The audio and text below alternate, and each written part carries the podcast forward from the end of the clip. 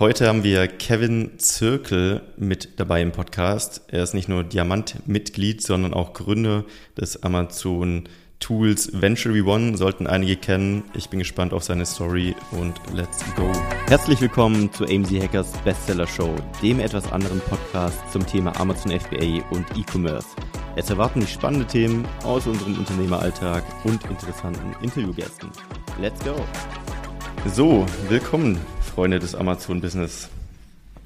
Kevin, grüß dich. Ja, hi ihr zwei. Schön, dass ich dabei sein darf.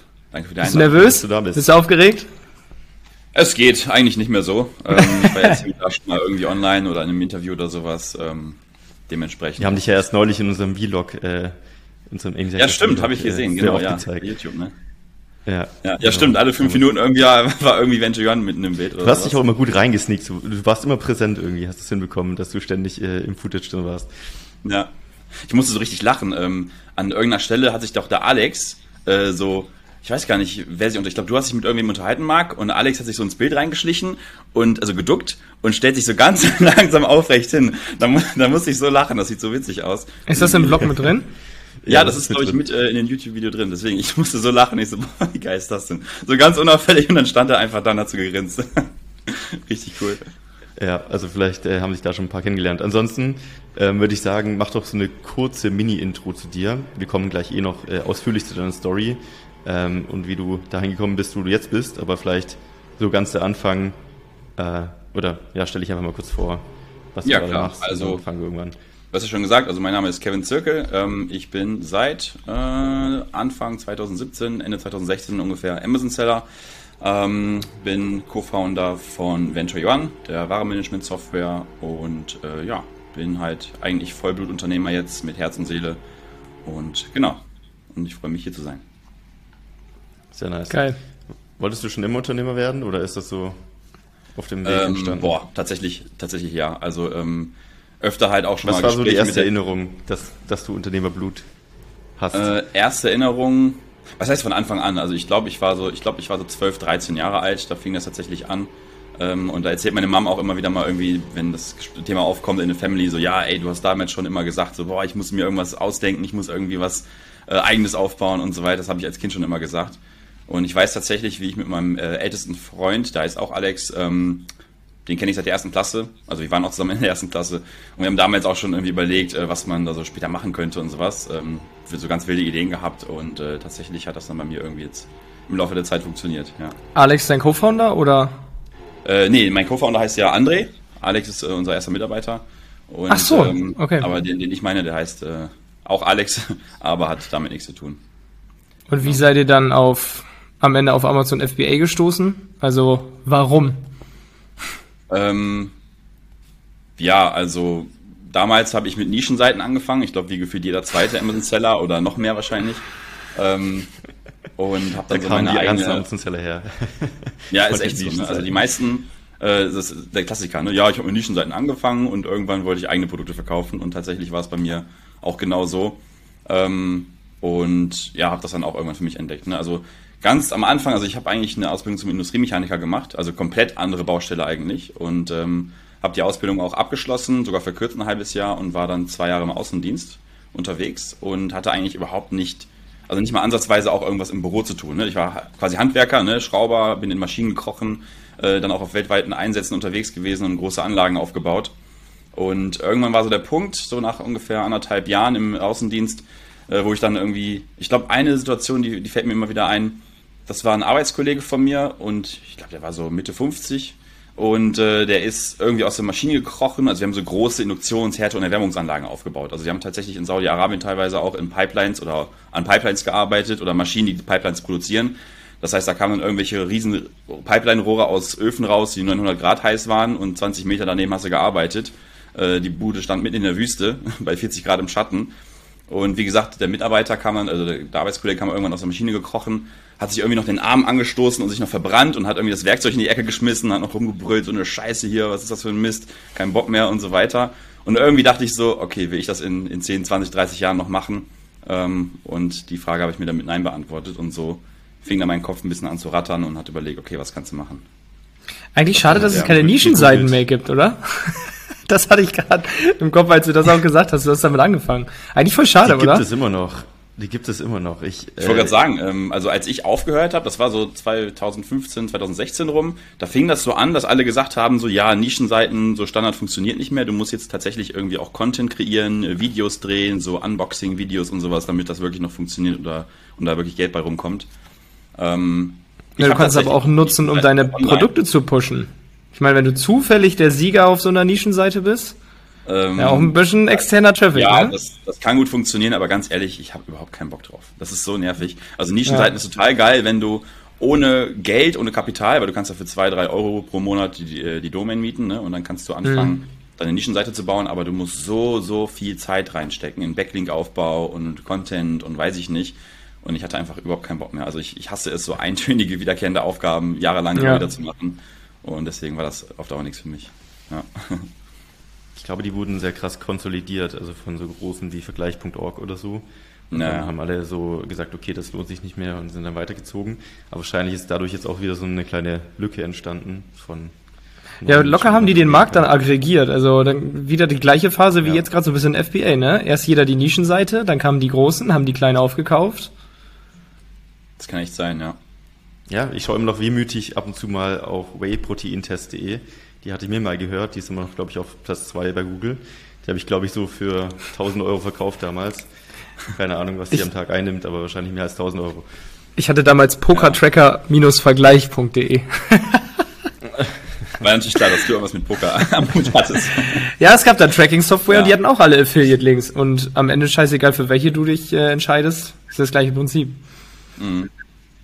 Ich habe eigentlich voll die, voll die gute Idee gehabt, und zwar mit E-Bikes. Und die Seite gibt es auch immer noch. Ich glaube, die ist sogar mal, immer noch online. ebikeexpert.com mit Bindestrichen geschrieben. Ähm, und ja, tatsächlich, ne, ich habe das so ein bisschen vorausgeahnt, dass so E-Bikes immer beliebter werden. Ich glaube, ich habe angefangen, die 2014, 15 irgendwie sowas, glaube ich, zu bauen. Ähm, und zu Spitzenzeiten hat die, glaube ich, so 1600, 1700 Euro im Monat abgeworfen. Also war schon okay. Boah. Und ich weiß noch, da, damit habe ich das erste Geld online verdient. Ich weiß noch, ich hatte die Seite online und dann halt erstmal auf Amazon verlinkt für so äh, Elektroroller und E-Bikes und sowas. Und irgendwer hat dann auf meinen Link geklickt und hat dann aber irgendwie eine Fahrradluftpumpe gekauft. Und ich habe, ich weiß noch wie gestern, 27 Cent Provision bekommen. Und ich habe mich so krass gefreut. Ich dachte so, boah, krass, das funktioniert ja wirklich. Und äh, ja, ich glaube, das ist bei jedem so gewesen, wenn du am Das Anfang. Beste war, wenn zufällig jemand mal einen Fernseher mitgekauft hat oder so und Boah. dann du die Probi bekommen hast. Das ist ab ja, mal ja, zu. Weihnachten war das immer voll krass, ne? Ja. Wenn du dann so angefangen hast, deinen Link in irgendwelchen Facebook-Gruppen zu streuen, in der Hoffnung, dass einfach irgendwer draufklickt und irgendwas kauft. Also so richtig. Äh, Ja, in diesem. Sinne, ja, ist schon besser, dass wir mittlerweile vielleicht bei Amazon gelandet sind. War schon Ja, auf jeden Fall. eine wilde Zeit so. Ja, wie Ja. bist du dabei äh, zu Amazon gekommen? Also hast dann wieder eingegeben, wie verdiene ich Gold- Geld online und dann bist du auf Amazon gekommen oder was war so der Weg? Boah, wie, was bei mir der Knackpunkt war, ist eigentlich, wie gesagt, wo ich dann aufgehört habe, als Industriemechaniker zu arbeiten. Also ich wollte eigentlich Projektmanager werden und habe dann äh, meinen Job gekündigt, obwohl ich einen äh, sehr, sehr guten Vertrag hatte, auch unbefristet und auch Tarifvertrag und so weiter. Habe dann gekündigt, um ein Studium zu beginnen. Und während des Studiums habe ich dann so ein bisschen Geld verdienen online, Geld verdienen im Internet. Und wenn du über die dubiosen Casino-Tricks hinaus bist oder irgendwelche Fragebogen beantworten, wo du dann 10 Cent verdienst oder sowas, dann kommt man mal so auf Affiliate-Marketing und so weiter und dann, wie gesagt, äh, die E-Bike, äh, die, die, ähm, ja doch, die E-Bike-Seite, also Nischenseite. Und irgendwann dachte ich so, okay, wieso kann ich nicht meine eigenen Produkte verkaufen und die auch noch bewerben und nehme dann sogar noch die Marge der Produkte mit. Und dann habe ich da ein bisschen recherchiert und ähm, ich glaube, damals war ja so ähm, Unternehmerkanal, Lukas Manko und sowas äh, aktuell. Ähm, und da habe ich dann so die ersten Inputs bekommen zum Thema FBA, habe mich dann weiter reingearbeitet. Ein Kollege aus der Uni hatte sogar noch irgendein Buch darüber, über E-Commerce irgendwie, das habe ich noch gelesen und dann habe ich einfach angefangen, ähm, ja, mit Amazon FBA quasi und äh, die ersten Produkte online zu verkaufen. Und das hat dann tatsächlich so gut funktioniert, dass ich dann nach vier Semestern mein Studium auch abgebrochen habe ähm, weil ich mir gedacht habe, okay, wenn ich jetzt meine Zeit da reinstecke, äh, habe ich mehr am Ende ähm, oder habe mehr Potenzial, als wenn ich jetzt dann irgendwie als, äh, als, ja, als Ingenieur dann irgendwie arbeite später. Hast Vor du dein erstes Produkt noch online oder ist das schon Nee, mein erstes Produkt ist auch noch online tatsächlich, ja. krass? Nicht schlecht. Magst du sagen, was es ist? Es ist ein äh, Resistance Band Set. Ah, okay. Das kann ich ganz, ganz easy sagen, weil äh, ich würde heute nicht nochmal in die Nische gehen. Also die war damals schon mega umkämpft und jetzt ist noch krasser. Ähm, ging zu Corona richtig derbe ab. Also allein dieses Produkt hat äh, so, als die Fitnessstudios zugemacht haben, hat das Ding so boah, 100, 150.000 Euro Umsatz im Monat gemacht. Ähm, das Krass. war schon ziemlich Du warst auf der richtigen Seite der Sportprodukte. Die ja. in Indoor-Sportprodukte. Ja, ja, genau, ne, genau diese, diese Fitnessstudio-Ersatzdinger quasi, ne, so ein Set, womit du halt überall trainieren kannst, auch unterwegs oder wenn du mal auf Geschäftsreise bist oder im Urlaub oder sowas. Ähm, das haben die Leute dann ziemlich stark gefeiert, ne. Okay, das heißt, also wie war es bei dir damals? Die Story war wirklich so, du hast das online genommen, ist direkt explodiert oder ist es so stückweise passiert? Wie bist du dann gewachsen? Hast du das alles reinvestiert oder ja. eher so Wobei mir fällt gerade noch was anderes ein, was noch viel, viel früher war, äh, wie ich auch dazu gekommen bin. Und äh, so bin ich auch auf die Idee gekommen, ähm, kein, kein Angestelltenverhältnis zu haben, wo man vielleicht sehr, sehr viel verdient, sondern irgendwie viele kleine Kunden zu haben. Und zwar weiß ich noch, während der Ausbildung äh, zum Industriemechaniker hat mich äh, eine ja, eine Freundin gefragt oder eine, die mit mir in der Ausbildung war, äh, im kaufmännischen Bereich, äh, die, äh, da waren diese Icewatch-Uhren so in. Kennt ihr die noch? Diese gummibunten Gummi-Kautschuk-Uhren? Ja. Icewatch-Uhren. So G-Shock-mäßig oder? Ähm, ich weiß nicht. Muss mal googeln. Nee, also die, so, das war so eine Zeit so eine Modeuhr, die irgendwie, ich fand, die war voll teuer und sah voll billig aus. Also deswegen fand ich, war voll der Break. Die war, die war scheiße teuer. Also die hat, glaube ich, die günstigste Variante original 80 ah. oder 90 Euro gekostet. Ne? Und dann je nachdem mit Datumsanzeige gab es verschiedene Größen und so verschiedene so Farben. Aus, aus so Gummimaterial irgendwie. Ja, ja, genau. So Kautschuk, ja. Kautschuk oder irgendwie sowas, genau. Und die wollte jeder haben. Egal ob Opa, Oma, Tante, Schwester, Cousin, Freundin. Und äh, da weiß ich noch, Lara heißt sie. Und dann kam sie auf mich zu und meinte, hey Kevin, du kennst doch irgendwie immer jemanden, der jemanden kennt äh, kommst du nicht irgendwie günstiger an diese Uhren dran? Und ich so, boah, keine Ahnung, aber ich mache mich mal schlau. Und dann habe ich mich irgendwie schlau gemacht und habe dann sogar jemanden kennengelernt, der halt auch diese Dinger vertreibt und habe dann irgendwie über ein paar Ecken Kontakt nach, äh, nach Asien bekommen, äh, der, die, der die Uhren da mega günstig dann irgendwie besorgen konnte. Ähm, und dann habe ich mir mal ein paar davon bestellt und bin dann auch zum Uhrmacher gegangen und habe dann gefragt, ob die original ist, weil ich wollte auch keinen Scheiß dann irgendwie da andrehen und sowas. Und der hat sich die aufgeschraubt, hat sich die angeschaut und meinte, ja, kann ich jetzt nicht sagen, ob die gefälscht ist. Die sieht auf jeden Fall genauso aus wie eine Originale. Da hat er auch eine Originale aus, dem, aus der Vitrine geholt, hat die aufgemacht und guck mal hier, die Zahnräder, alles genau gleich, die Prägung und so weiter. Und dann bin ich sogar noch ähm, in die Stadt gefahren zum Pfandleier und habe irgendwie eine Geschichte ausgedacht, gesagt, ey, ich habe irgendwie die Uhr gerade gekauft hier für 90 Euro und habe jetzt vergessen, meine Mutter hat übermorgen Geburtstag, äh, ich brauche gerade Geld, mein Taschengeld ist weg irgendwie und dann hat er sich die angeschaut. Also ist ja wie so ein Bankschließfach, ne? so eine Schublade, dann legst du die rein, ne? hinter der Panzerglasscheibe und dann schaut er sich die an, hat dann irgendeinen, äh, in irgendeinem Prospekt darum geblättert und meint, ja, ich kann dir 40 Euro dafür geben. Und das war dann für mich so ein bisschen die Verifikation, okay, die, die scheint echt zu sein. Ähm, war auch wasserdicht und allen drum und dran. Und dann habe ich die der Freundin, ich weiß gar nicht mehr, für 15 Euro oder 25 Euro das Stück verkauft. Und dann meinte die, was, so günstig, das kann doch nicht wahr sein und so. Und dann hat die direkt irgendwie sechs, sechs Uhren bestellt oder so, in sechs verschiedene Farben ähm, war die auch für die Mutter und eine Freundin. Und irgendwie hat sich das so richtig krass rumgesprochen. Und dann war der Deal irgendwie für Leute, die ich kenne, 25 Euro und für Leute, die ich nicht kenne, so Freundesfreunde oder sowas, 35 Euro. Und original haben die eigentlich mindestens 80, 90 gekostet. Und ich habe gar keine Werbung gemacht, sondern nur durch Mund-zu-Mund-Propaganda. Und irgendwie hatte ich dann immer wieder Bestellungen von 20, 30, 40 Uhren. Und ähm, das war so meine erste Erfahrung mit, mit Handel irgendwie. Äh, und ich dachte so, krass, ich habe eigentlich nur den Kontakt ne, und kann diese die Ware quasi besorgen. Und ähm, ja, unter uns, ich habe, weiß ich nicht, ich glaube, ich habe zwei Euro oder sowas pro Stück bezahlt. Also es war total krank.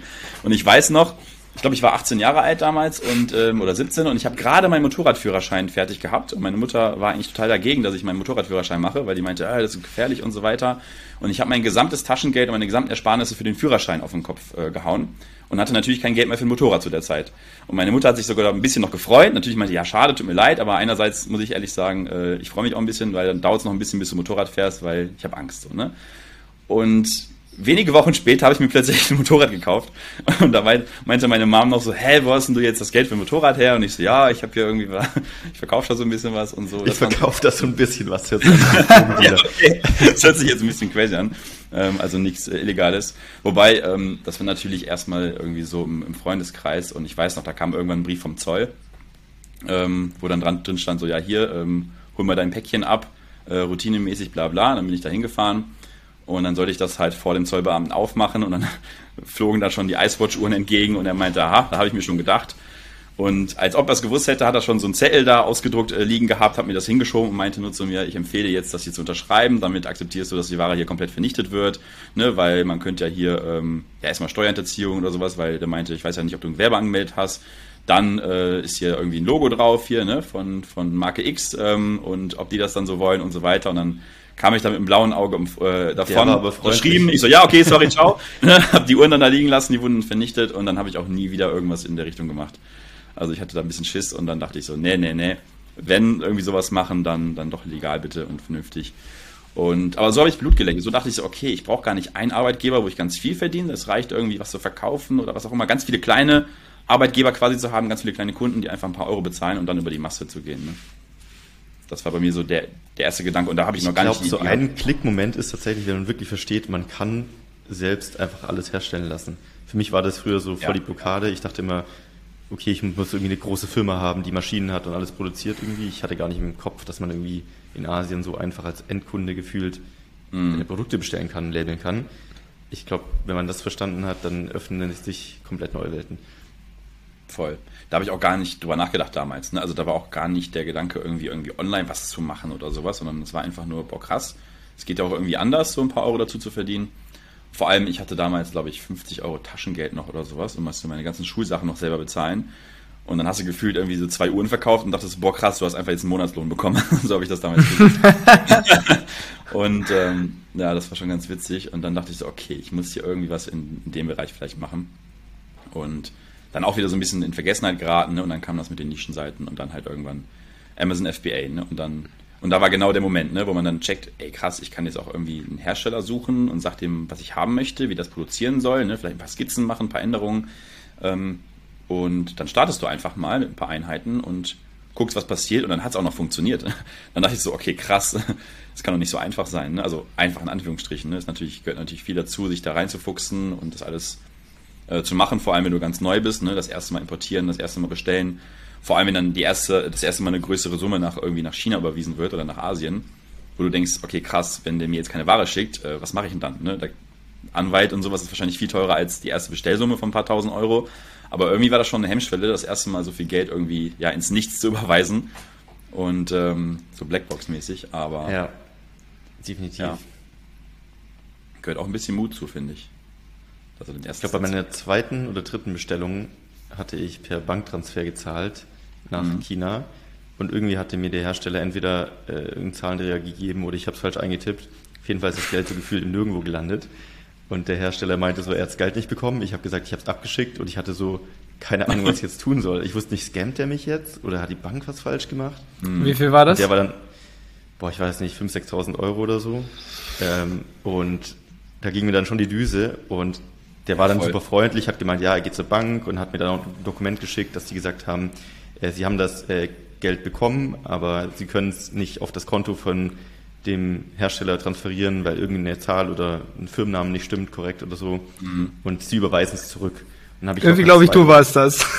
kann gut sein, kann gut sein. Auf jeden Fall habe ich zwei Wochen lang gewartet, bis das Geld wieder da war und ich bin jeden Tag komplett ausgerastet, weil ich dachte, Alter, wenn das Geld weg ist, ich weiß nicht, was ich tun soll. Ähm, Alter. Ja, Boah, ich weiß noch, bei meiner ersten Überweisung, vor allem bei der ersten größeren, ähm, nee, Quatsch, generell meine, bei meiner ersten Anzahlung von meinem ersten Produkt, da wurde ich schon viel früher nervös, weil die Überweisung nach China dauert ja viel länger, als, als wenn ich euch jetzt irgendwie ein bisschen was überweise oder so, ne? Ähm, das war ja irgendwie eine Woche oder teilweise länger und und ich habe jeden Tag beim Supplier nachgefragt, und ist das Geld angekommen und, und, und. Und immer so, nee, ist noch nichts angekommen. Und ich hatte richtig Panik nach zwei, drei Tagen, ne, wo ich dachte so, scheiße, Mann, was ist, wenn das Geld jetzt weg ist?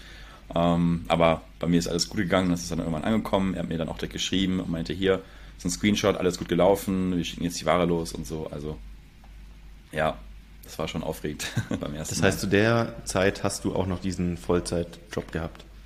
Als du da ähm, nee, als ich, also ja, jein. Als ich angefangen habe, war ich ähm, am Studieren, also ich war im ersten Semester, da habe ich angefangen, ähm, ja, FBA, Produktrecherche und so weiter und dann auch irgendwann das erste Produkt äh, gelauncht.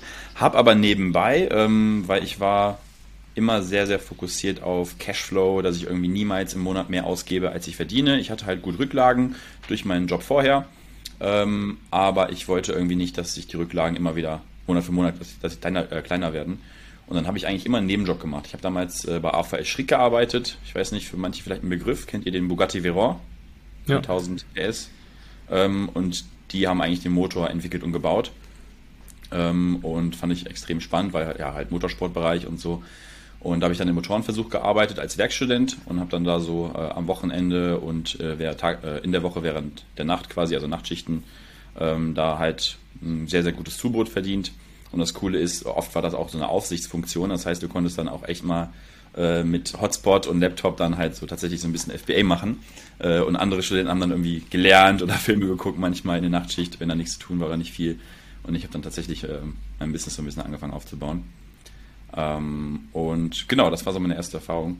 Und ja. Wie lange hat es dann gedauert, bis du davon, was heißt leben konntest, aber bis du vielleicht doch nicht mehr das Zubrot gebraucht hast? Ja, ähm, tatsächlich ging das, äh, also in der Theorie relativ schnell. Ich äh, habe aber immer dieses äh, Unsicherheitsgefühl gehabt am Anfang, dass ich sage, okay, ich könnte jetzt davon irgendwie schon mir was auszahlen oder vielleicht sogar davon leben so ein bisschen. Ähm, aber ich, ich, ich will das ja langfristig machen und wenn ich jetzt anfange, mir das auszucashen und ich habe nicht mehr Geld zum Reinvestieren, ne, geht das Produkt irgendwann nicht mehr ab oder was auch immer und dann ist das Risiko so hoch, wenn du nur ein Produkt hast. Und dann habe ich ähm, das ganze Geld immer reinvestiert in neue Produkte und bessere Fotos und ne, Marketing und so weiter. Ähm, habe wirklich sau viel gelernt. Also in der Anfangszeit, wo ich ähm, ja, Unternehmer geworden bin, oder ich glaube am Anfang kann man es erstmal Selbstständigkeit nur nennen, ähm, habe ich wirklich einfach nur gelernt. Bücher reingezogen, Videokurse reingezogen, YouTube-Videos, also alles, was, was man so findet.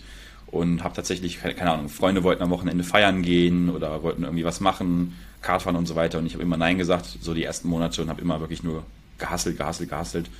Und neben dem Job halt dann und neben dem Studium dann da wirklich Vollgas gegeben, äh, um mir das ganze Wissen auch anzueignen. Also ich glaube, so die ersten ein, zwei Jahre habe ich wirklich sehr, sehr, sehr viel Freizeit geopfert und äh, Freundschaft und das Zwischenmenschliche um da irgendwie möglichst schnell auf einem, auf einem gewissen Level zu kommen. Ne?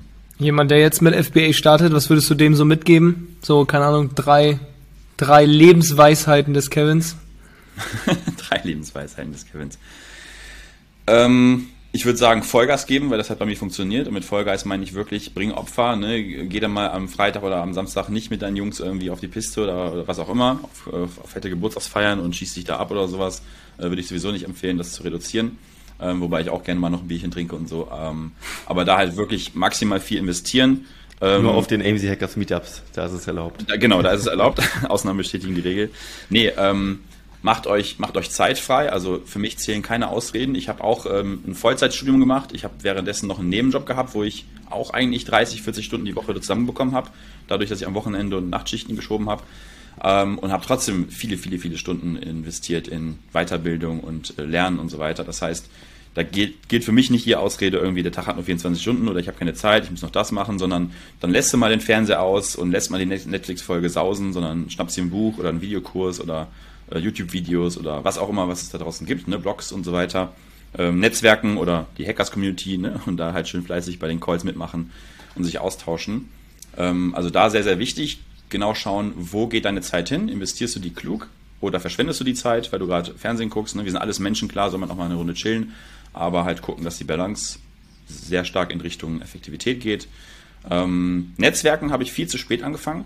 Ne? Also ich habe wirklich die ersten Jahre, kann man schon fast sagen, gar nicht genetzwerkt. Ich habe in meinem Umfeld hier, so zu Hause, Freundeskreis, Familie, eigentlich niemanden, der auch nur ansatzweise in die Unternehmerschublade zu stecken ist. Äh, und habe auch sehr, sehr spät angefangen, mich mit Facebook-Gruppen und so auszutauschen oder zu vernetzen oder Masterminds äh, zu bilden. Äh, das würde ich möglichst früh starten. Und wenn ihr irgendwann euch was auszahlen könnt, wenn ihr jetzt ganz am Anfang steht, würde ich vorschlagen, klar sollte man so ein bisschen Puffer haben. Also wenn ich jetzt sage, ähm, man braucht 2000 Euro zum Leben zum Beispiel netto und ihr habt gerade 2100 Euro, dann würde ich es noch nicht machen. Aber vielleicht ab 3000 Euro dann oder so schnell es geht tatsächlich in die Vollzeit da reingehen, damit man da wieder noch mehr Zeit hat, um die Vollzeit da rein zu investieren, weil das ist das größte Investment. Ne? Das ist das Investment in Zeit quasi, wenn du keinen anderen Job mehr machen musst. Und ich kann sagen, ich habe damals ähm, neben der Ausbildung bei Hallo Pizza gearbeitet, bei so einer Pizzeria und habe für 5 Euro die Stunde äh, du warst der richtig, richtige Hustler, oder? Bitte? Du warst so ein richtiger Hustler. Ja, ja, ich, ich äh, hatte immer hohe Ansprüche und was ja hohe Ansprüche? Ich wollte immer irgendwie investieren und Geld haben, weil ich wusste schon viel, viel, viel früher, dass ich irgendwas machen möchte. Ich wusste noch nicht was, aber ich wusste, wenn, ich, wenn mir irgendwas einfällt, brauche ich auch ein bisschen Startkapital. Und deswegen habe ich immer gehustelt und gespart und habe sehr, sehr, sehr sparsam gelebt. Ähm, und Genau, ne? Und wenn man überlegt, ich habe echt für 5 Euro die Stunde Pizzataxi gespielt und halt Teller gewaschen und auch Klos geputzt, äh, wenn nichts zu tun war, äh, in der Pizzeria. Und ähm, wie sich das entwickelt, ich glaube vor acht Jahren war ich da noch oder so. Also es kann halt relativ schnell gehen, wenn man halt maximal viel Zeit investiert, sag ich mal. Ne? Und ähm, deswegen Vollgas geben, keine Ausreden finden, sondern Lösungen. Ne? Ähm, keine Ausreden, warum was nicht klappt oder warum man keine Zeit dafür hat, sondern wirklich die Möglichkeit suchen man muss dann manchmal Opfer bringen am Anfang, vor allem wenn man noch ähm, oder wenn man nebenbei startet und nicht Vollzeit. Und ja, einfach Gas geben und durchhalten. Das ist jetzt die perfekte Ansprache nach unserer letzten Commitment-Folge, dass du genau das jetzt auch erzählst. Einfach durchziehen. Echt? Ja. Ja, aber es ist halt einfach so, ne? Es ist wirklich so. Da braucht man keine Geheimtricks oder weiß ich nicht, ne? Äh, die tiefsten Hacker-Hacks irgendwie, sondern man muss halt einfach seinen Arsch hochkriegen, den inneren Schweinehund überwinden und einfach ja, machen. durchziehen und Gas geben. Einfach machen, nicht labern, Arbeit. machen. Ne? Auch nicht jetzt überall rum erzählen, hey Leute, ich habe jetzt hier, ich werde Millionär, ich mache ein Amazon-Business auf und weiß ich nicht. Einfach machen. Ne? Und wenn du dann irgendwann äh, erfolgreich bist, dann, dann werden das die Leute schon merken. Klar kann das auch eine Form von äh, Commitment sein, wenn ich jetzt sage, ey, ich habe jetzt bis, äh, weiß nicht, bis April 2023 mein erstes Produkt online und sowas. Das, das kann man auch machen. Ne? Man committet sich ja auch seinen Mitmenschen gegenüber, weil man will ja sein eigenes Gesicht wahren, würden die Chinesen jetzt sagen. Also man will ja nicht ähm, Bullshit erzählen, deswegen hat man sich dann mehr committed, das durchzuziehen, aber ja, nicht, nicht zu viel labern, einfach durchziehen. Geil. Geil. Ja, gibt's sonst noch, wenn wir jetzt, äh, bevor wir noch oder schon zur, zur Software-Karriere kommen, was gibt's denn so in deiner FBA-Karriere? Hast du noch irgendwelche besonderen Hochs oder besonderen Tiefs, die du teilen möchtest, die ähm, du jetzt so, weil ich, du machst es jetzt schon, was hast du gesagt, wann du angefangen hast? 16, 17? Ähm, ich habe von FBA erfahren, quasi, dass es das gibt, dass man da irgendwie online was bei Amazon ja. verkaufen kann als Händler, erfahren so ungefähr Dezember 2016. Und ich weiß noch, an Silvester, also Silvester 2016, 2017, habe ich mir geschworen, ich habe so im Himmel geguckt, die Raketen sind explodiert. Hm. Und ich dachte, boah, ja, 2017 starte ich durch. Wirklich, es war, das war so fest drin und das werde ich auch nie vergessen, diesen Moment. Und dann habe ich quasi, ja, Anfang Januar, also am 1. Januar 2017 tatsächlich, war Zufall. Das war jetzt kein Neujahrsvorsatz, das war einfach Zufall. Ähm, habe ich mir vorgenommen, jetzt, jetzt gebe ich richtig Vollgas. Und wie gesagt, Januar 2017 gestartet und ich hatte den ersten organischen Verkauf. Ich habe hier die erste Rechnung ausgedruckt. Im Juni Geil. 2017. Hängt die bei dir an der Wand? Ja, ich habe mir das eingerahmt hier. Die erste der erste Rechnung. Verkauf oder was? Der, der erste organische Sale von einer Person, die ich nicht kannte. Alter, also am Anfang ne, haben ein paar Freunde gefragt und so. Und der erste echte Verkauf, die Rechnung habe ich mir ausgedruckt, die ich dem Kunden geschickt habe, oder die ich glaube damals noch EasyBill erstellt hatte, habe ich mir ausgedruckt, eingerahmt und hier so als äh, Meilenstein. Von welchem Datum war das?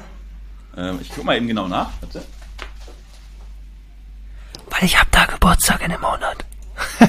21.07. Sorry, war nicht Juni, war Juli. Ach, achso, dann ist sowieso der falsche Monat. 21.07.2017 war mein erster organischer Sale von meinem ersten Produkt. Ja, dann hast du ja fast äh, viereinhalb, fünf Jahre auf dem Tacho. Was war so das höchste Hoch und was war so das tiefste Tief? Erinnerst du dich? Äh, ja.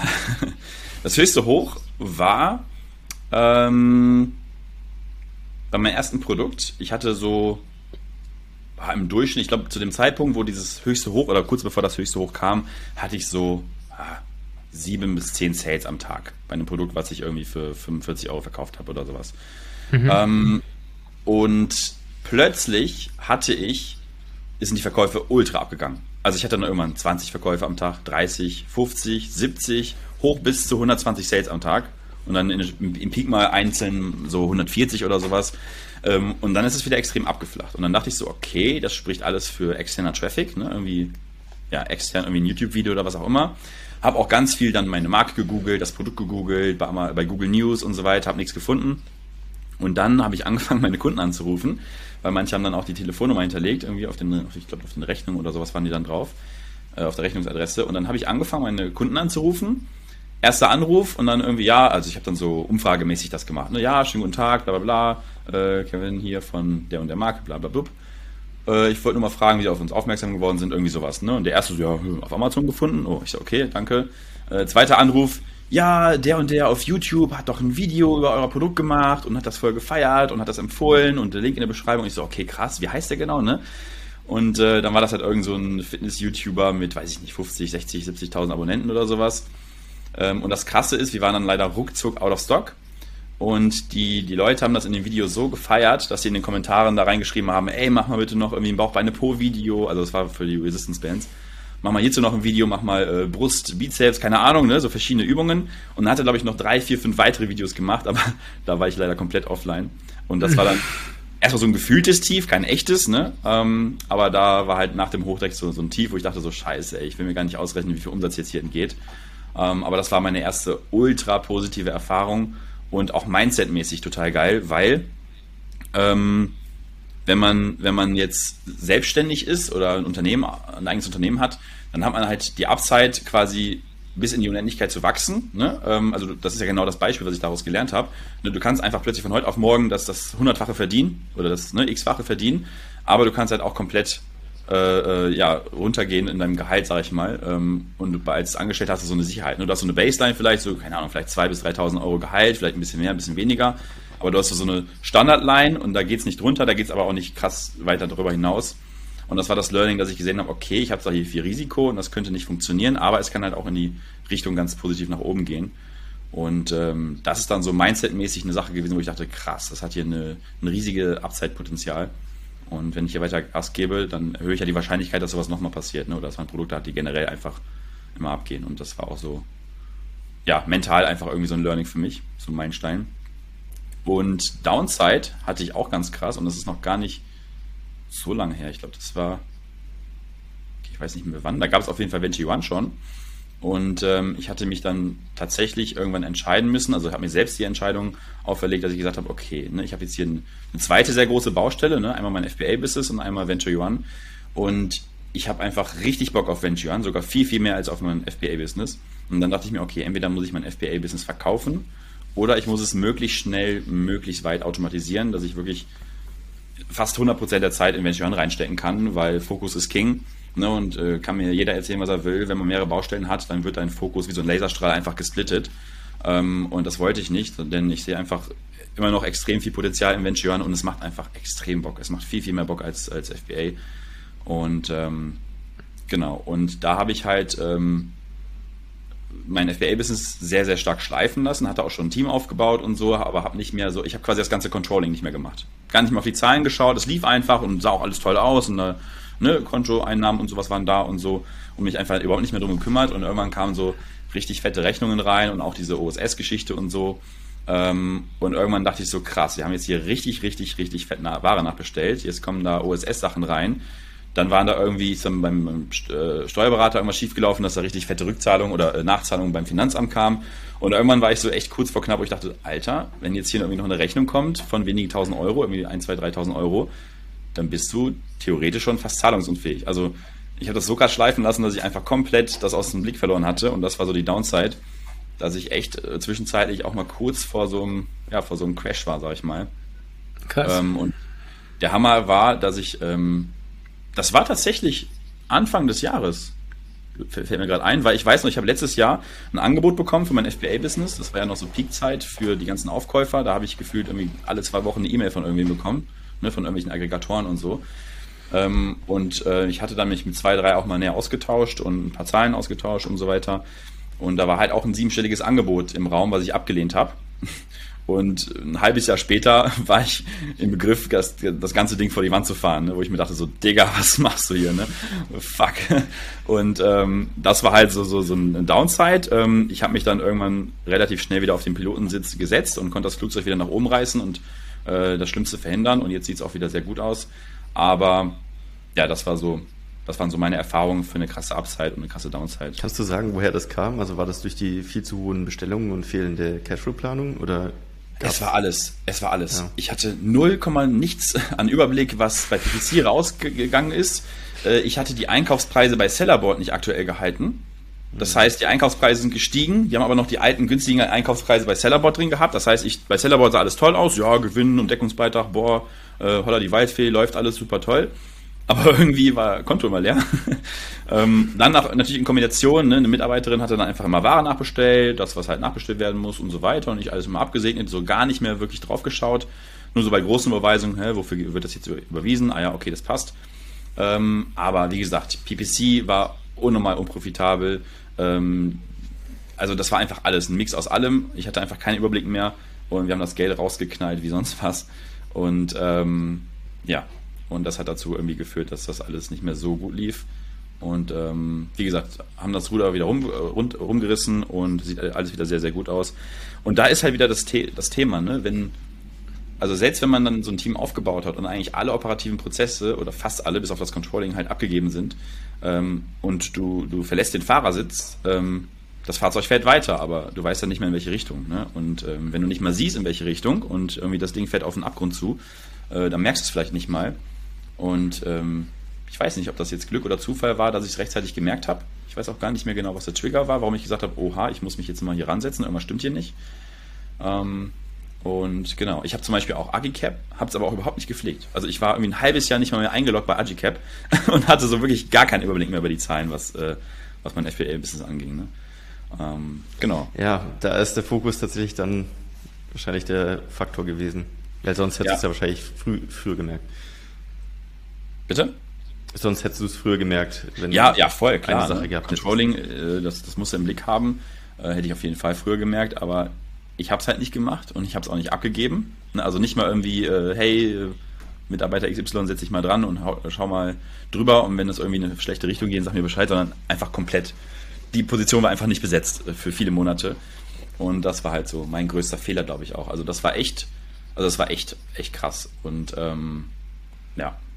Wann bist du Aber, das erste Mal über 100.000 gekommen? Das ist ja Diamant praktisch bei uns. Beziehungsweise wann bist du überhaupt zu EMC Hackers gekommen? Boah, ich weiß es gar weißt nicht noch? mehr. Oder wo ich bist du eingestiegen? In Platin damals? Ähm, ja, ich glaube, das war Platin. Das war irgendwann, glaube ich, im Laufe 2019. Also ich bin nicht eingestiegen, wo ich dann auch die Umsätze hatte, sondern irgendwie, äh, ich wusste auch, dass es die Hackers gibt und so. Und ich habe da, äh, auch das bei dir damals ein bisschen mitverfolgt. Äh, ich glaube, das hieß ja irgendwie One Prozent Club oder irgendwie sowas, ne? Ähm, genau, ja. Aber ich weiß gar nicht, wie das genau kam. Ich glaube, ich war irgendwann auch auf einem Meetup von euch oder sowas. Nee, genau, das war, ähm, ich war ja irgendwann das erste Mal online, live mit, äh, mit Venture Jan und dann hatte ich halt einen, äh, mehr Kontakt zu, zu Yannick auch bekommen und so. Äh, und der meinte irgendwann, Digga, warum bist du eigentlich nicht bei uns drin und sowas? Was geht bei dir? Äh, und ich glaube, so kam das dann irgendwann. Ich so, ja, okay, äh, sollte ich mal vielleicht machen. Und ich glaube, so kam das irgendwie, dass ich bei euch reingerutscht bin. Okay, also es gab Venture One praktisch schon zu dem Zeitpunkt. Also ich weiß, dass ja, wir auch mal einen Call gemacht hatten, da hast du mir die Software ganz am Anfang mal vorgestellt. Und ich ja, war so völlig geflasht und dachte so, alter krass, was hast du da gebaut? Ähm, aber das ist auch schon wieder eine gute Weile her. Das war ja. Ja, ja, zwei Jahren oder so. Ja. Ja. Okay, wie, wie kam es zu Venture One? War das so eine typische, ich äh, baue mein, mein eigenes Produkt für mich selbst Story, äh, die man so äh, klassisch äh, tatsächlich, gerne erzählt? Ich weiß, nicht, ob das schon, ja, ich weiß nicht, ob das schon irgendwann langweilig wird, aber das ist halt tatsächlich genau die Story. Ähm, ich glaube, in meinem Business, also ich, mein Geschäftspartner, der hat auch sein eigenes FBA-Business. Ähm, das ist sogar noch äh, ich glaube, eine Ecke größer als, als mein Business. Also beide, also wir beide sind im Seven-Figure-Bereich. Ähm, ich glaube, äh, die, die machen mehrere Millionen äh, Umsatz. Ähm, also die sind, die sind sehr gut dabei. Und bei mir war es so, ich glaube, wir hatten, das war eigentlich gar nicht so krass, 35 SKUs online oder sowas. Ähm, da, wo das Thema Warenmanagement bei mir so ein bisschen nervig, unübersichtlich und äh, weiß ich nicht. Und ich hatte damals so eine ultimative Excel-Liste oder irgendwann auch ein Google-Sheet angebaut, ähm, mit allen möglichen Spalten und so weiter, ähm, die ich halt dann auf regelmäßiger Basis oder dann auch irgendwann Mitarbeiter ähm, ausgefüllt haben. Also Spalte SKU und nächste Spalte ist dann Anzahl ähm, FBA-Lagerbestand, FBM-Lagerbestand, Einheiten in Bestellungen, Einheiten in Shipping und so weiter. Ähm, also eigentlich genau das, was, was Venture heute ist, also was äh, diese Current Stock Übersicht, also die aktuelle Bestandsübersicht ist, das ist so ziemlich genau meine alte Excel-Liste, nur halt automatisiert. Und es war einfach unfassbar nervig, das äh, händisch einzutragen. Ne? Und vor allem passieren da extrem viel, schnell Fehler. Ne? Du verrutscht irgendwie in der Spalte und trägst den Lagerbestand oder die Anzahl der Verkäufe pro Tag für ein falsches Produkt ein. Dann sind die Kalkulationen schon komplett falsch oder Lagerbestände. Und es ist halt voll die eintönige, langweilige Mistarbeit, ne? da wo eigentlich gar keiner Bock drauf hat. Ähm, und da gab es auch zu dem Zeitpunkt ein bisschen Fluktuation bei mir im Team.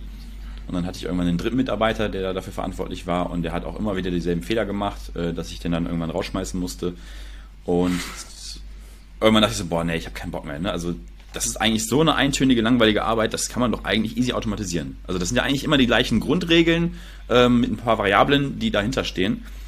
Und eigentlich total witzig. Ich war damals, ähm, ich weiß nicht, kennt ihr noch Freight Hub? aus mhm. Berlin. So, ja. so äh, Logistiker. Also ganz am Anfang so die größten, die so in der Szene ja, glaube ich. Genau, ich hatte nämlich äh, eine ganze Weile die Importe immer selber gemacht. Immer, immer komplett selbstständig. Das heißt, mit einem Supplier irgendwie und äh, ja, irgendwelchen äh, Shipper, also so ähm, DPD oder irgendwie sowas, ne? Oder äh, FedEx. Und ich hatte das erste Mal irgendwann angefangen, ähm, mit einem Logistiker zu importieren. Das war Freight Hub. Und ähm, dann mein Ansprechpartner hieß Yamin. Der ist auch so in unserem Alter und äh, war und ich war sein erster Kunde. Der war auch ganz neu da als Mitarbeiter und ich war sein erster Kunde und er war mein erster, das erste Mal, dass ich mit einem Logistiker importiert habe. Und wir haben uns ein bisschen angefreundet und er rief mich irgendwann an, noch nie gesehen in Wirklichkeit, den Jungen. Äh, der rief mich einfach an, ich kannte den nur vom Telefon und E-Mail und er meint, ey Kevin, wir sind im äh, Januar 2019 sind wir äh, in Marokko mit ein paar Sellern aus Berlin. Hast nicht Bock mitzukommen? Und alles an mir wollte eigentlich Nein sagen und ich dachte mir, ach, weißt du was, why not? Äh, und wie gesagt, zu dem Zeitpunkt hatte ich noch keinerlei irgendwie Netzwerke aufgebaut, ne? also wirklich fast gar nichts. Ne? Ähm, und ich so, weißt du was, ich habe mir eh vorgenommen, da mal irgendwie mit anderen Zellern mich zu connecten, ich fahre da mal hin oder fliege da mal hin. Dann bin ich ganz alleine nach Marokko geflogen, in irgendeine äh, Airbnb-Unterkunft, war auch der Erste, der da war und Step by Step sind dann irgendwelche anderen fremden Leute eingetrudelt und dann mit denen ausgetauscht und angefreundet und einer von denen war André, tatsächlich, mein aktueller Geschäftspartner von Venture Jan. Und wir haben uns dann irgendwann abends zusammengesessen am, am Feuer und dann haben wir so ein bisschen unterha uns unterhalten. Und dann habe ich auch erzählt, dass mich das mit dem Warenmanagement total nervt und so weiter. Und, und, dann haben wir so gesprochen, ja, ja, eigentlich müsste es eine Software geben, die das und das kann und so. Ha, gibt es sowas nicht? Und dann habe ich auch sowas gesucht. Auch viel getestet, JTL und wie sie alle heißen. Ähm, und irgendwie war keine Software so, dass sie die Prozesse wirklich zuverlässig automatisieren konnte oder überhaupt automatisieren. Ne? Die meisten hübschen die Zahlen ein bisschen schön auf, aber mehr nicht.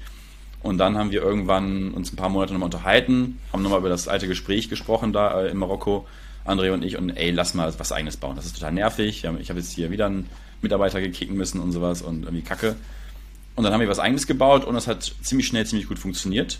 Und das ging dann so weit, dass dann immer wieder auf Meetups und Vacations und so befreundete Seller gesagt haben, ey, was nutzt du da, wie heißt das Tool? Und ich musste immer sagen, boah, keine Ahnung, Kevin und Andres Bums, das hat irgendwie keinen Namen.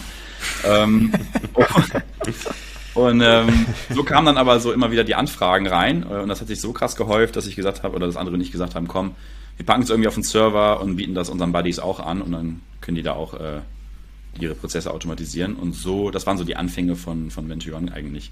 Und wir hatten selbst da noch nicht mal den Gedanken, dass wir da jetzt ein Business rausmachen oder Geld für nehmen.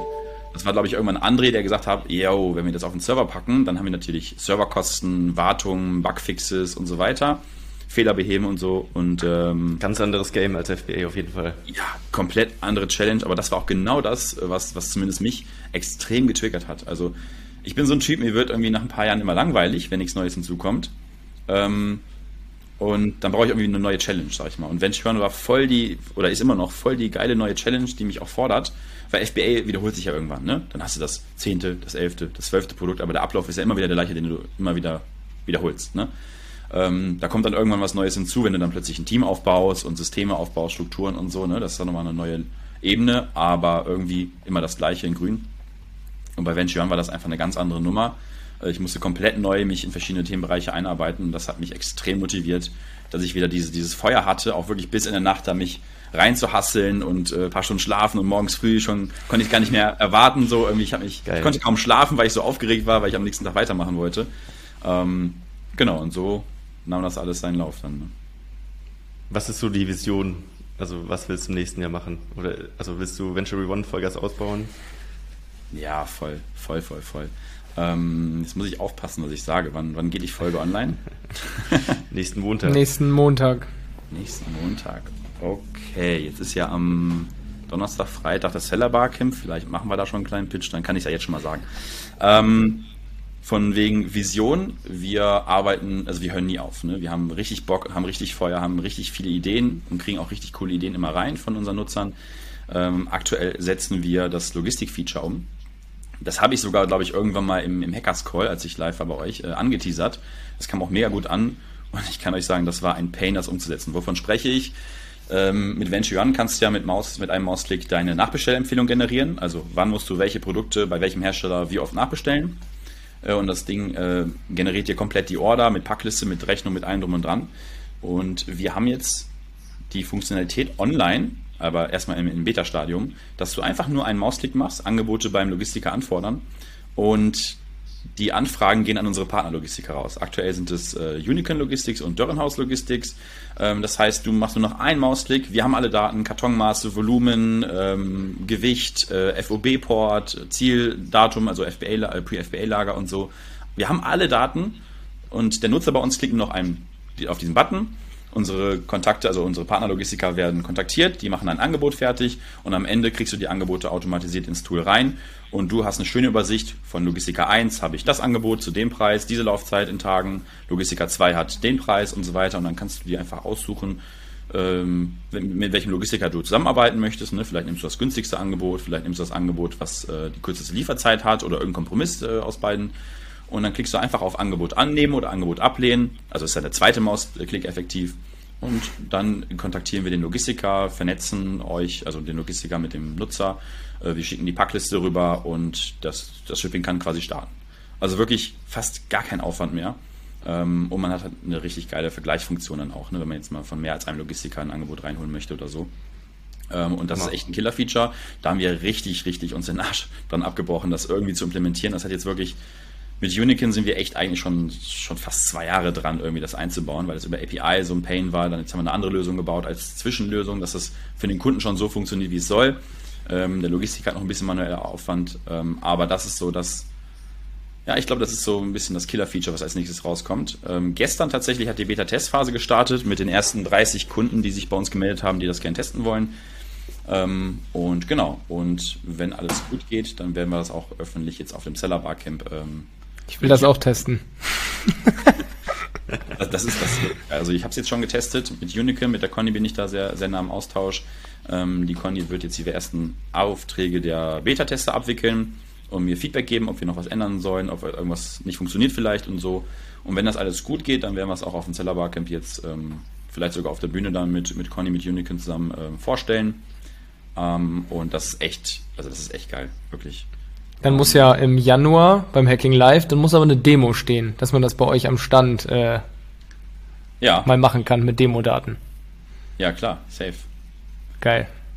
Ja, perfekt. Wir haben ja, wir haben ja gerade äh, drüber gesprochen. Ich habe jetzt auch äh, endlich ein MacBook. Ich bin jetzt auch bei den, beim Apfel angekommen.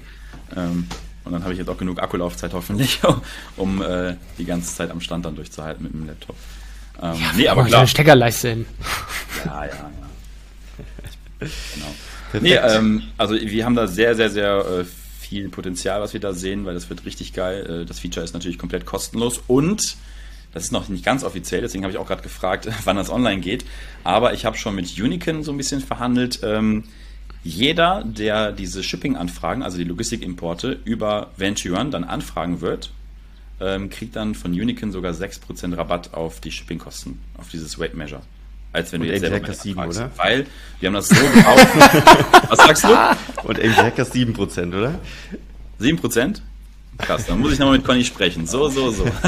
nee, ähm, weil, weil wir sparen ja bei, bei dem Logistiker halt auch echt, echt nochmal extrem viel Aufwand bei der Angebotserstellung. Äh, weshalb ja. wir auch gesagt haben, okay, wir können euch da auf jeden Fall auch einen Rabatt für eure Nutzer äh, geben. Ähm, jetzt sagst du 7%, okay, aber gut, dann muss Nein, ich, ich meinte, über euer Tool gibt es dann für MG Hackers 7%, das war mein also. Wir versuchen immer den besten Rabatt rauszuhandeln. Deswegen, wenn du jetzt 6 sagst, dann äh, schreibe ich Conny gleich nochmal. Ja, dann landen wir irgendwann bei 10% plus. Also eigentlich versuche ich ja schon bei Venture One kriegen, kriegen ja schon Prozent. Also ja, ja, ist ja schon der Vorteil da am Ende. Ja, ich versuche echt immer das Maximum für unsere Dudes, für unsere Buddies rauszuholen, also unsere Nutzer. Wir sind halt sehr, sehr nah an unseren Nutzern dran und äh, sehr eng und äh, deswegen ist es schon fast so, so eine Freundschaftssache vom Gefühl her, dass wir immer das Maximum rausholen. Ich habe jetzt sogar mit äh, Currencies Direct noch ein bisschen verhandelt. Ähm, ich glaube, der geht heute jetzt, also heute ist Dienstag, Fragezeichen, ja, ich glaube Dienstag heute. ähm, geht sogar noch ein YouTube-Video online auf meinem Kanal, äh, wo ich so ein paar Hacks äh, teile, wie man beim Einkaufspreis gut sparen kann, weil ja so ein paar Dinge gerade anstehen, Transaktionsgebühren, der Euro schmiert ab, ne, Wechselkurs und so weiter, alles nicht so toll, äh, was man dagegen tun kann. Und da habe ich jetzt sogar ganz äh, exklusiv von Currencies Direct äh, extrem krasse äh, Wechselkurse äh, bekommen und die alles in Schatten stellt. Ich habe das mit TransferWise und StoneX und wie sie alle heißt verglichen. Ähm, ist massiv günstig. Habe dann auch in eine, habt ihr vielleicht gesehen, in, in, in der Diamant WhatsApp-Gruppe hatte ich glaube ich auch mal irgendwann nachgefragt mit David und so weiter, ein bisschen mich ausgetauscht, wie die Wechselkurse sind und da kommt aktuell nichts ran. Und wer dann über den Link ähm, sich registriert bei Currency Direct, bekommt dann halt auch meine Wechselkursraten. Ähm, kann ich ja vielleicht, falls ihr Bock habt, auch immer bei euch in der Community teilen. Ja, Und bitte, auf jeden Fall. Richtig geil, was ist richtig geil? Ähm, Currency Direct, ich hatte letztens eine relativ große Überweisung und äh, ich hatte mit Currency Direct telefoniert, mit dem Manager oder mit diesem Manager, der dafür zuständig ist. Und er meinte, die hatten noch 14 Dollar ähm, verdient an meiner Transaktion. Und das war, ja gut, weiß ich nicht so mega viel, das waren glaube ich 14.000, 15.000 Euro umgerechnet. Ähm, das war irgendeine Anzahlung. Und die haben irgendwie nur noch ja, irgendwie 13, 14 Dollar dran verdient oder sowas. Also die sind echt schon nah am Nullpunkt, sondern die machen das dann über die Masse. Deswegen haben die auch gesagt, äh, dass diese Raten nur Leute kriegen, die irgendwie 200, 250.000 Euro Volumen im Jahr überschreiten.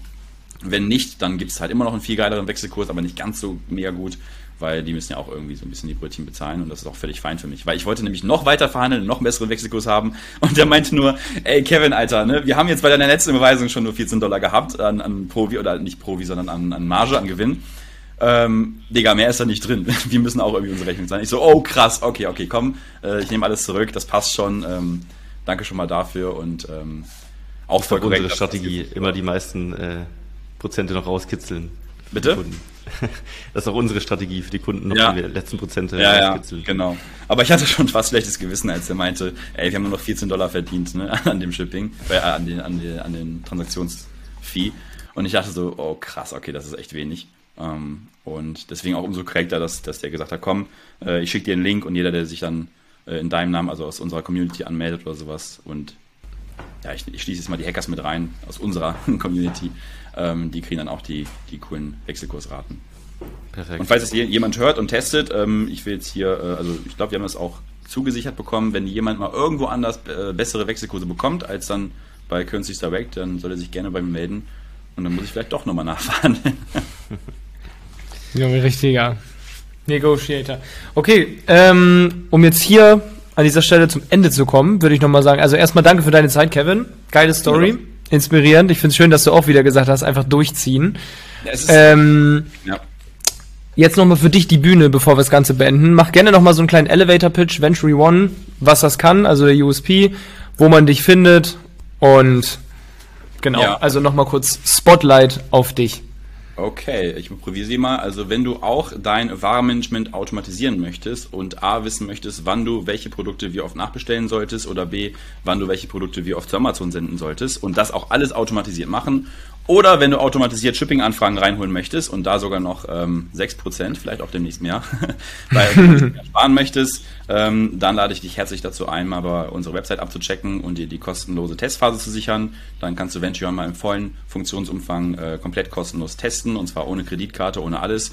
Und äh, wenn ihr den Link von den Hackers benutzt, falls ihr das irgendwie reinpostet oder einfach uns dann mitteilt, hey, äh, ich bin von den Hackers, dann bekommt ihr statt 14 Tage 30 Tage komplett kostenlos. Und falls ihr dann den zweiten Monat auch noch mitmach, äh, mitmachen wollt, bekommt ihr 50% Rabatt auf den zweiten Monat.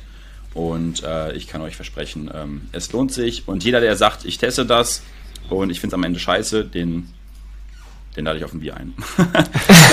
das ist das Wort zum Sonntag. Und wer Kevin mal kennenlernen möchte, da ist bei jedem unserer Meetups am Start. Genau. In den Live-Calls auch. Live-Calls bin ich öfter mal dabei. Ähm, bei LinkedIn bin ich vertreten. Ähm, bei Facebook eigentlich auch. Äh, bei euch in der Community. Kevin Wayne heiße ich dort. Natürlich. Äh, bitte? TikTok natürlich auch. TikTok bin ich noch nicht. Ne? Aber bei TikTok mal? Nein.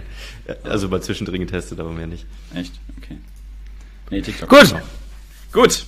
Alles klar. Dann würde ich sagen, danke, dass du mitgemacht hast. Wir ja, werden dich bestimmt nochmal einladen und äh, wir sehen uns beim nächsten Event. Gerne doch. Ciao und an alle da draußen nächsten schönen Tag, Abend. Das war die AMZ Hackers Bestseller Show. Jeden Montag, überall, wo es Podcasts gibt. Abonnier doch einfach kurz den Kanal, damit du kein Update mehr verpasst. Wenn du auch zur AMZ Hackers Community gehören möchtest, dann besuch uns doch mal auf unserer Webseite unter amz-hackers.de und trag dich ganz unverbindlich auf unsere Warteliste ein. Ciao und bis nächste Woche.